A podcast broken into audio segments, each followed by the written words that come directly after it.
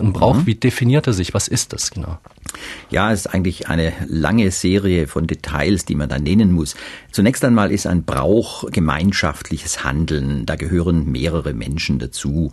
Wenn ich jeden Tag ganz alleine eine Kerze anzünde und das schön finde, ist das noch kein Brauch. Das ist vielleicht ein Ritual, aber zum Brauch gehört eine Gruppe von Menschen. Und diese Menschen äh, begehen Handlungen in festen, stark ritualisierten Formen. Handlungen, die regelmäßig wiederkehren, meistens im jährlichen Rhythmus. Und diese Formen müssen auch durch eine gewisse Tradition gefestigt sein. Und zudem, und das ist das Letzte, drückt jeder Brauch auch eine gewisse Botschaft aus. Äh, Wissenschaftler sagen, er drückt etwas Inneres zeichenhaft aus. Das wäre so ungefähr die Definition eines Brauches.